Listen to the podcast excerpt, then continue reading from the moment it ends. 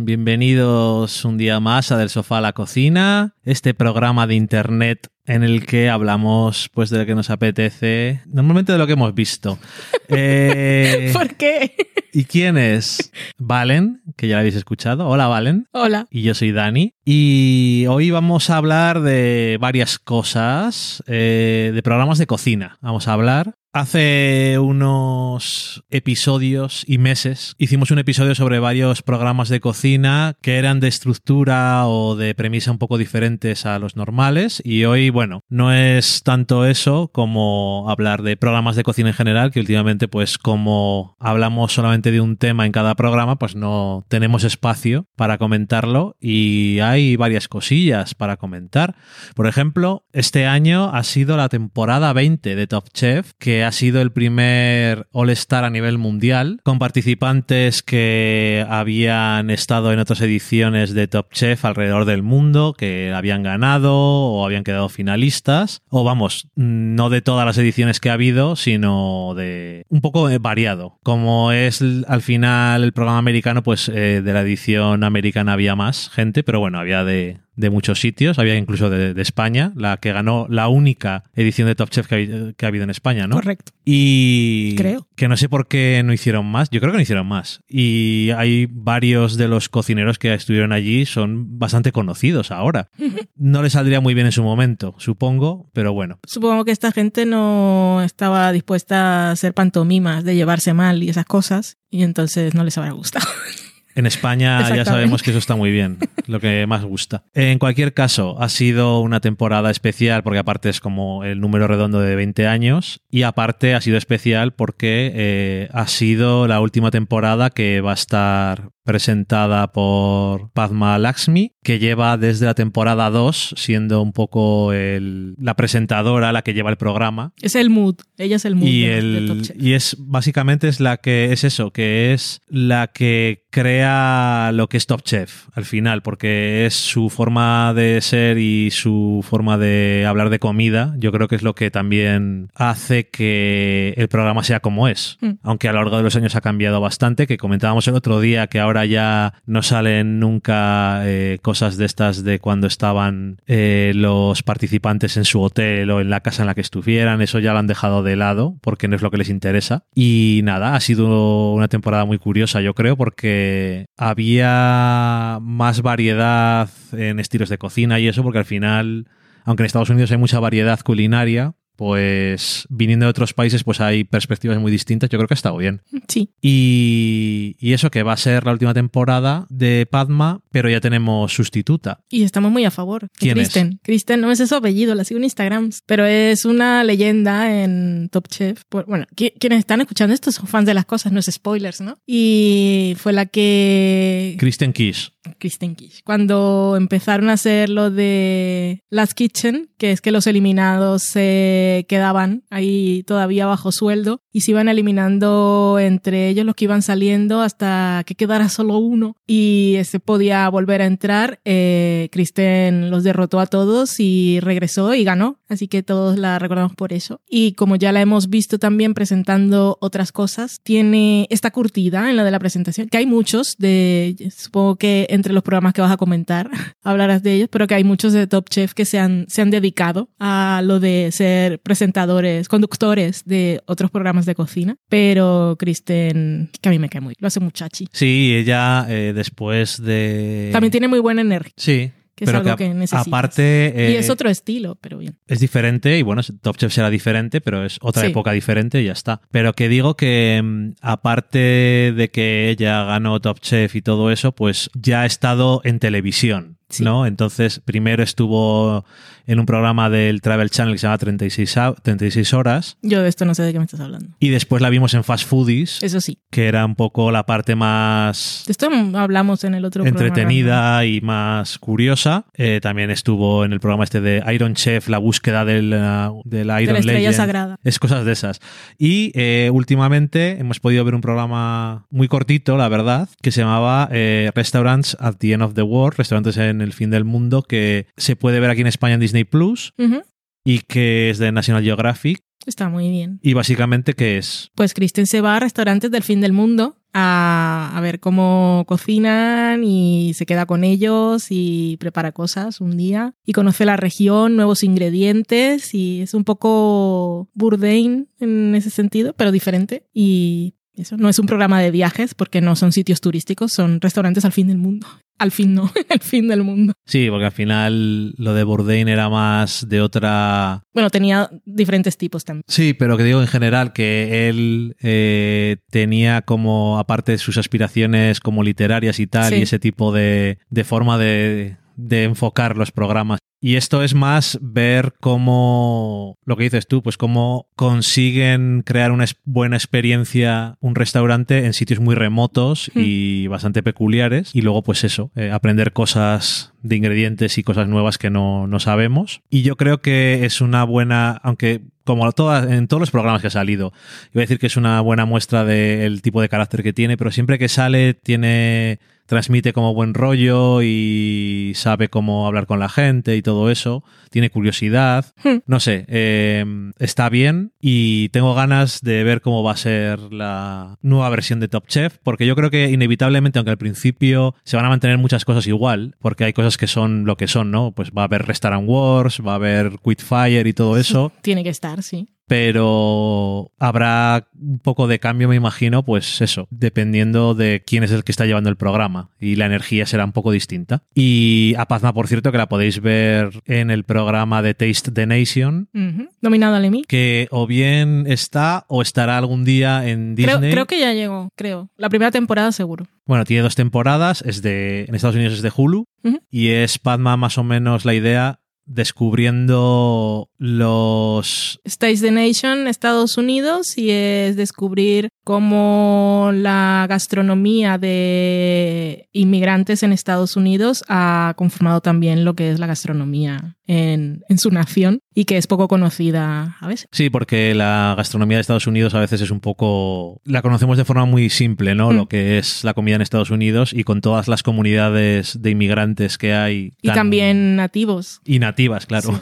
De inmigrantes y, y no inmigrantes precisamente. los exiliados en su propia Los patria. originales habitantes de- Mm. del lugar. Pero eso, eh, está, es muy guay, pero también, aparte de que la idea del programa es muy curiosa y muy interesante, una vez más es la persona. Sí. Porque Padma también se sienta a hablar con gente y... Y también hay algo personal porque lo dice en la intro, ella también. Eso es, ella es inmigrante también. Pero bueno, eso. Y que le cuenta muchas cosas la gente. Es como una, muy tera- íntimas. una terapeuta buena que se sienta y de repente la gente empieza a hablar, ¿no? No sabes por qué, pero está ahí. Tiene el je ne sais quoi. Mm. Y, mm, y nada, la verdad que también está muy bien. Es una.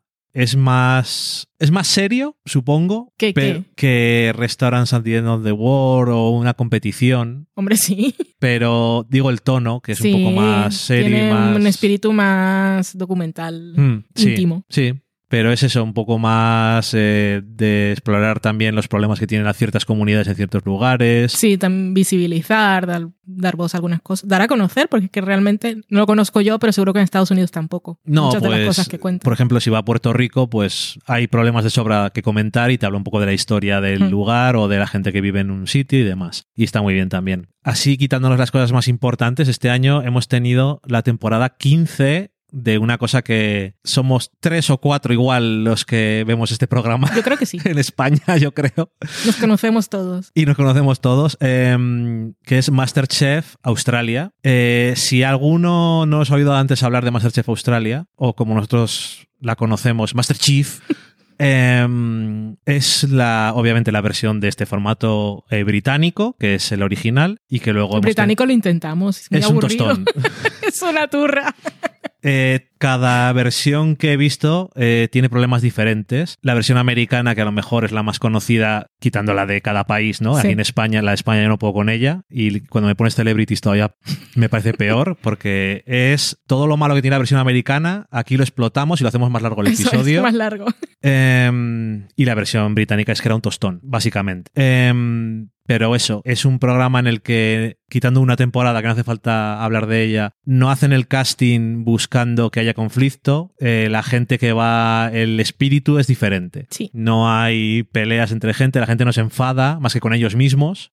Y Lo de los equipos no es problema que nadie sea el capitán del equipo porque nunca nadie lo va, va a culpar a esa persona del desastre ni, ni lo va a echar. Las pruebas más complicadas que son esas de que va cocinando una persona, deja el plato a medias y se va y tiene que seguir otro sin instrucciones, que es fácil echarle la culpa. Lo ha hecho mal, ya sabía lo que tenía que hacer y no, no, nadie culpa a nadie. Pero aparte, Y además, y son largos. Y la gente que, o sea, son muchos, eso, la parte mala podría ser para alguien, son muchísimos episodios. vale, son muchos episodios, correcto. De hecho, Cinco a la semana. la gente que somos muy fans, hemos dicho este año, han sido muy pocos. Sí. Porque solo, comillas, comillas, ha tenido 50 episodios la Mm. temporada, pero es que han faltado algunos de los elementos eh, que solían tener las temporadas y no sé por qué no ha habido o por qué no, pero tampoco voy a especular. Lo que quería decir sobre esta temporada es que lo que ha habido, sin pensar en compararla con otras ediciones de Masterchef Australia,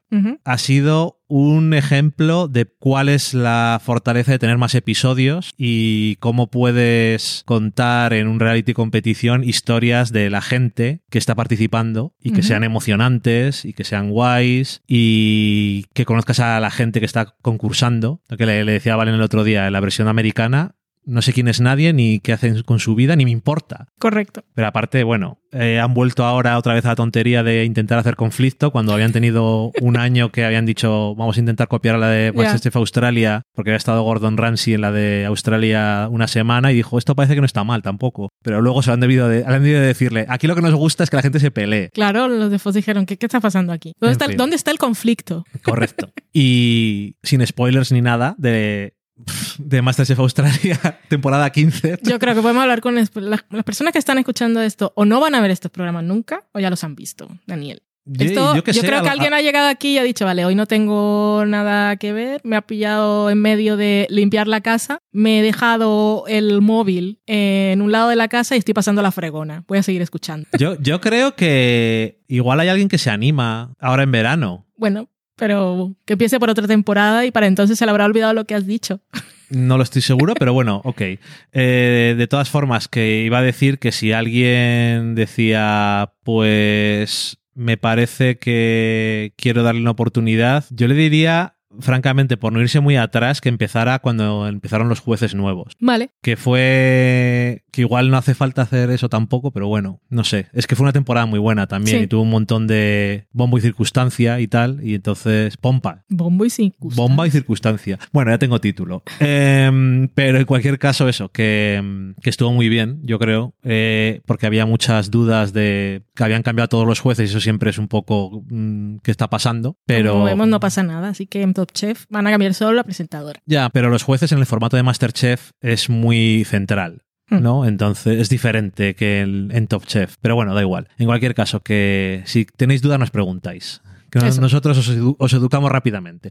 Pero el caso es que estuvo, estuvo muy bien en ese aspecto. Le faltaron algunas cosas de, ese, de otros tipos, pero bueno, estuvo, estuvo guay. Aunque fue bastante triste. En fin. Em, pero eso, si no, solamente quería dejar claro que si alguien eh, La gente no lo conoce, ¿Por que se fue anime. triste? Un programa de Masterchef que a mí no me interesa que estar hablando, pero esto que has dicho, pues me ha dejado un poco ¿qué ha pasado? Pues cuéntame, Valen. Cuéntame tú. Que uno de los jueces se fue a su planeta.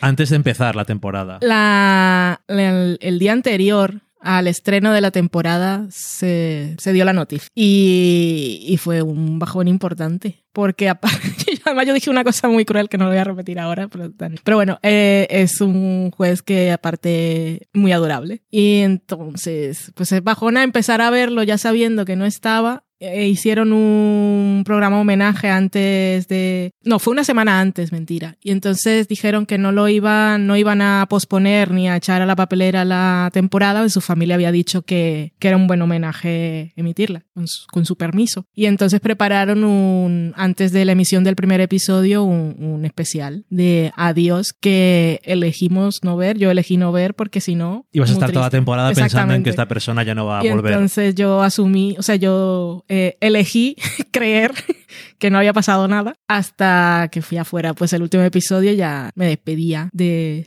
de Jock. Y, pero de vez en cuando, en sus, en sus momentos que siempre tenía, cuando estaba comiendo en los rincones o cuando hacía, porque aparte es como muy empático, o cuando se emocionaba cuando alguien hablaba, yo me acordaba que ya no estaba entre nosotros, pero lo olvidaba rápidamente. Y fue triste, sí, pero bueno, dejó grandes temporadas y lo echaremos mucho de menos. Ha sido breve, pero intenso. Mm. Y Que estaban viendo qué iban a hacer con...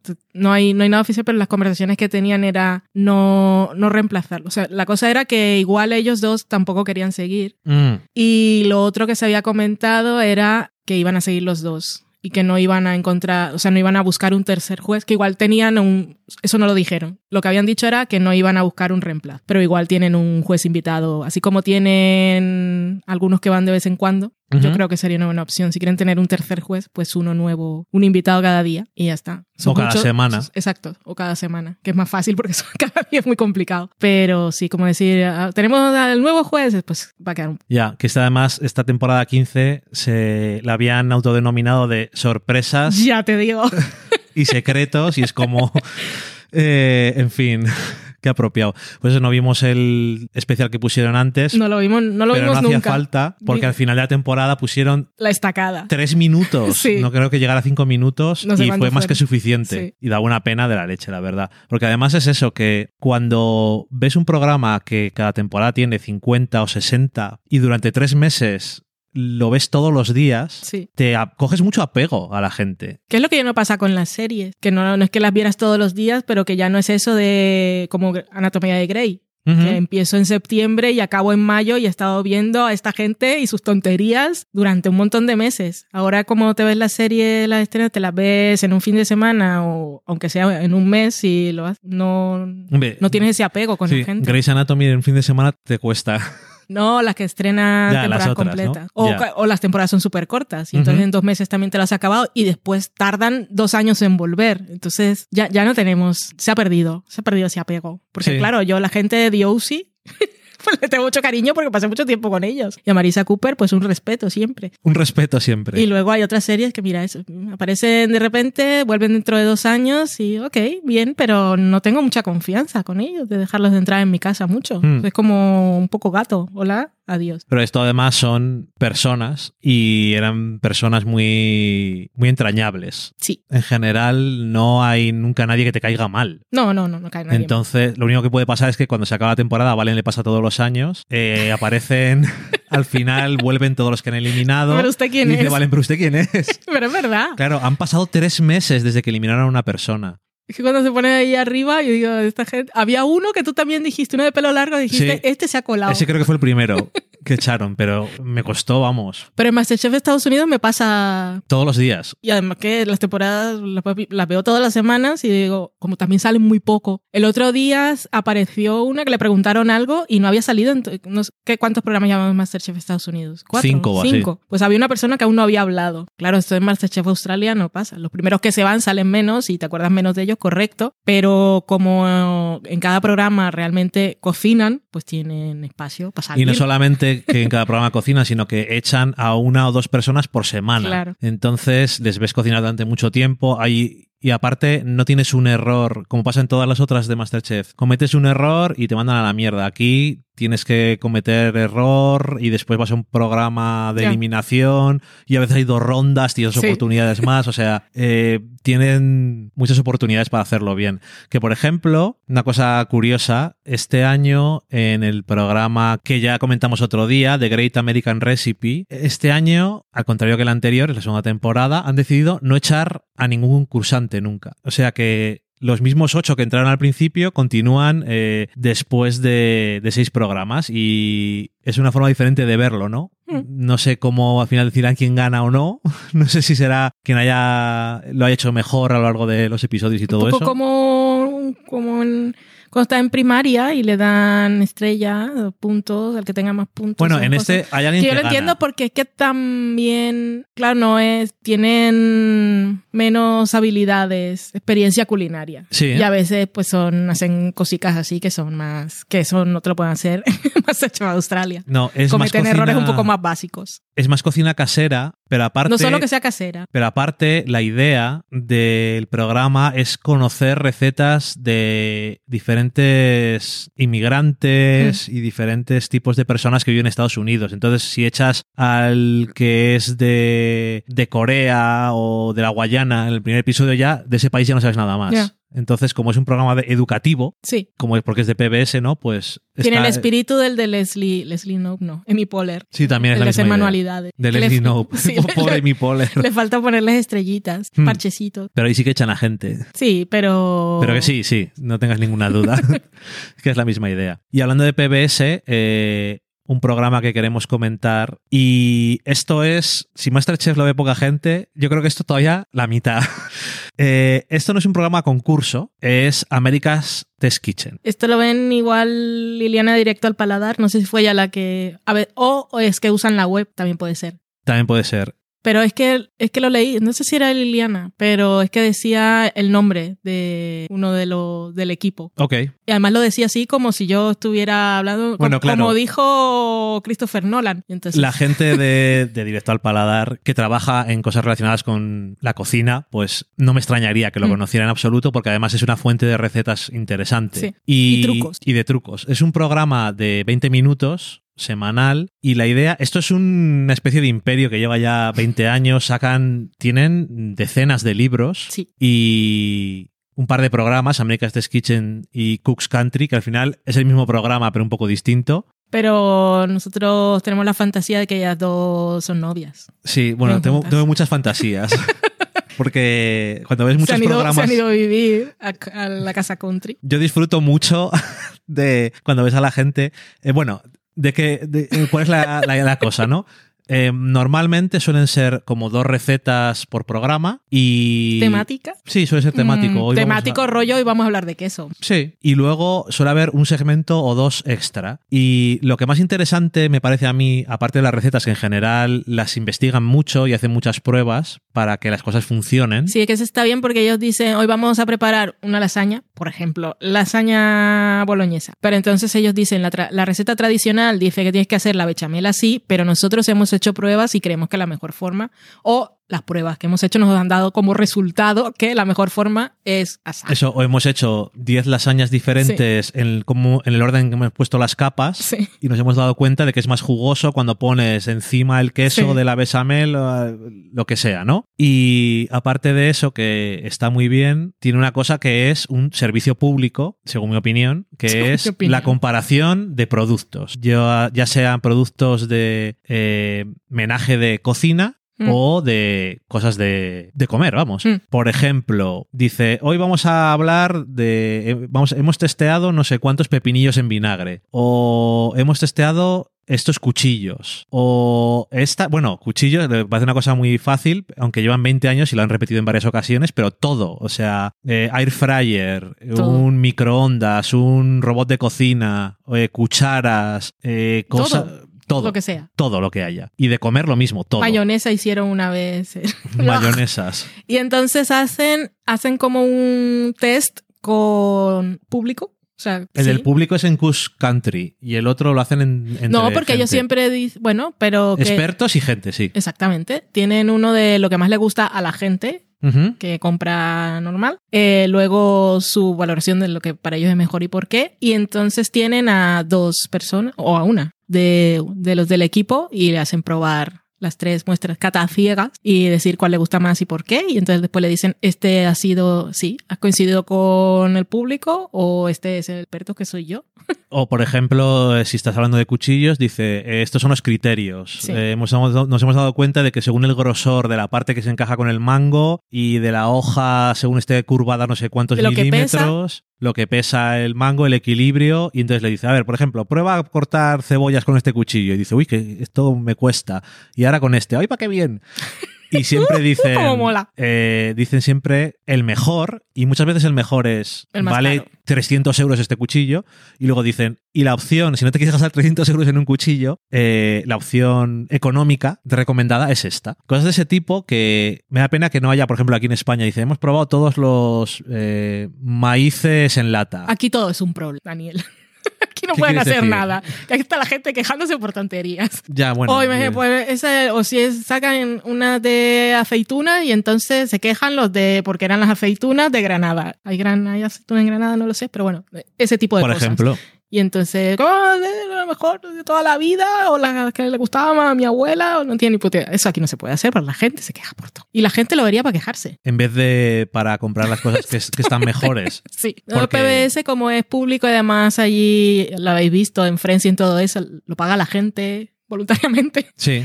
Hace donaciones de tipo de cosas, pues realmente Hombre, no es como la. no lo ves para enfadarte. No es como la BBC, que es literalmente se cobra con los impuestos y de eso vive. Tiene el impuesto revolucionario de la BBC y el PBS tiene un presupuesto del gobierno que es tan basura que tiene Sí. que pedir dinero a la gente, Mm. efectivamente. Pero bueno, que es un programa que yo creo que es súper interesante y he aprendido un montón de cosas Sí. y no solamente de recetas, sino ingredientes que no sabía lo que eran. Te explican muy bien la ciencia de la cocina. Mm.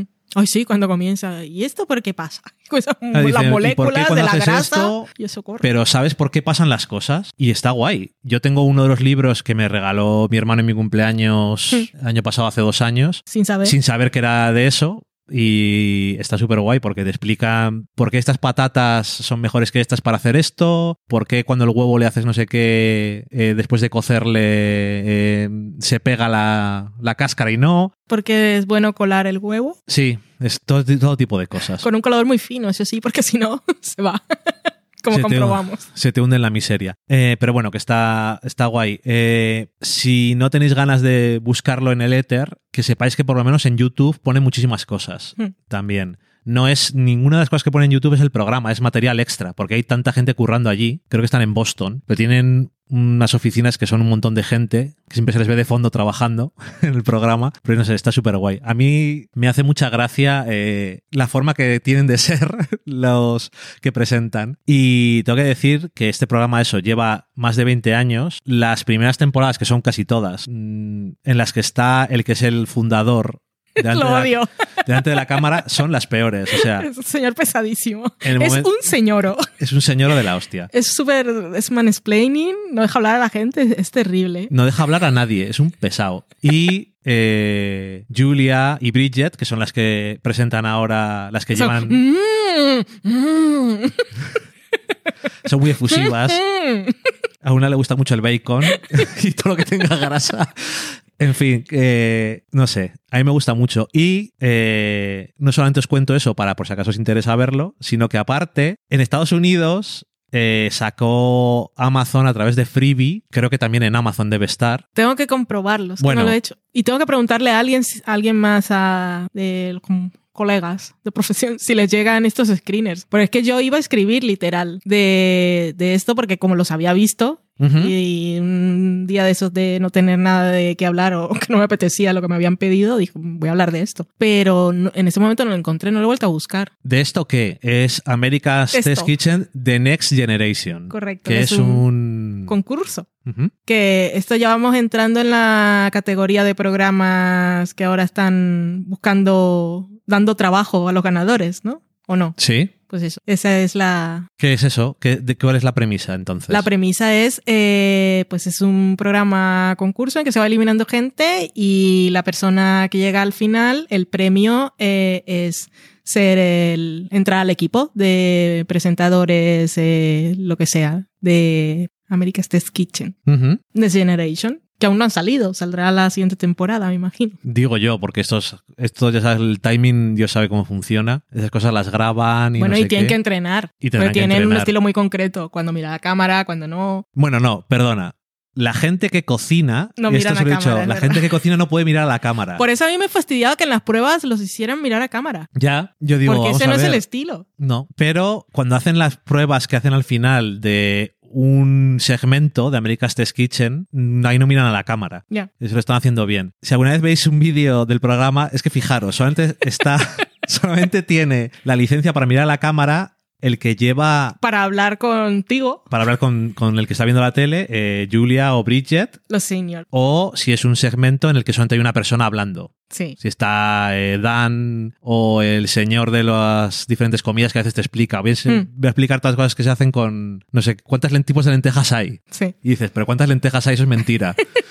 ¿Qué fue lo que vimos el otro día? Harinas de maíz. Cosas que se hacen con maíz, sí. Había muchas. pulverizándolo. Mm. En fin, eh, pero eso, estaba curioso el programa porque además eso, tienen varias pruebas, claro, que son muy específicas de a qué hemos venido, Sí, a coger a una persona que va a salir en la tele. sí. Es- Entonces- es, otro tipo de programa concurso de cocina. Que aparte de, bueno, America's Test Kitchen está en todos los, todas las plataformas fast, o sea, las que son como Pluto en. Estados Unidos, eh, Pluto, Tubi, Freebie y todo eso, todos los programas de Parecía inventada. America's Test Kitchen está también en esos, tiene un canal en todos esos, o sea que están viviendo también de licenciar ese, ese contenido, pero aparte ellos tienen una aplicación y pagas 40 euros al año y tienes acceso a todas sus recetas, a todas sus comparaciones de... Y ahora yo, por ejemplo, cuando me voy a comprar X de cocina, digo, voy a ver si han hecho una comparación. A veces en España no tienen todo lo que se vende en Estados Unidos, No. pero hay varias marcas que ahora sí que son buenas. Así que eso, que nosotros nos enteramos de que existía porque a Valen le mandaron los screens y Sí. dije, "Ah, van a poner esto en España si nadie sabe lo que es. America's Test Kitchen. Pero me mandaron hace meses, que estoy pensando, es que no me acuerdo, pero hace muchos meses. sí, te dieron, me Ya parece que tres o así. Ya debería estar, entonces. Luego lo buscamos. Bueno, en cualquier caso, que ya sabéis cómo encontrar las cosas la gente, porque muchas cosas siguen sin llegar a España, sobre todo lo que no es ficción. Sí. Pero si os ha llamado la atención algunas de estas cosas, bueno, eh, no lo he mencionado, Top Chef en España sí que se puede ver, Sí. en Haiyu, yo. pero Mm, Pero, eh, Last Chance Kitchen bueno, eso siempre ha sido un problema. no se ve en esa plataforma y es una mierda, aunque este año en Estados Unidos lo han puesto en Peacock por primera vez. Es como, Se le ocurrió a alguien. eh, ¿por qué no estamos poniendo este contenido en vez de hacer a la gente entrar en la web de Bravo? A ver, lo que además es que a veces es integral para la temporada. Sí. Pero bueno, en fin. En cualquier caso, programas de cocina, si hay alguno así nuevo que haya por ahí, tenemos varios más, pero se nos estaba haciendo un poco largo el programa. Para todos. Para, sobre todo para Valen es lo que quiere decir. Para todos. y ya hablaremos de más programas, que tenemos un montón de ellos que comentar siempre. Sí, que los de contratar a alguien al final son, se ha convertido en tendencia y hay un montón. Sí, por si queréis echarle un ojo sin que hablemos de ello, hay uno que se llama Five Star Chef en Netflix. Ah, que ese es fácil de encontrarse. Pero nada más. Eh, muchas gracias por escucharnos.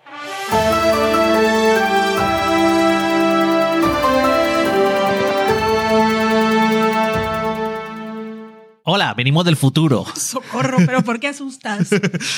Eh, El futuro da miedo, sí. El futuro da mucho miedo, sí. Del futuro hemos venido hoy para decir que se nos olvidó comentar que este era nuestro último programa en un tiempo porque vamos a tener unos días de vacaciones y ya os avisaremos cuando volvamos y esas cosas. Feliz verano. Feliz verano y cuidaros mucho, pasarlo bien. Adiós. Adiós.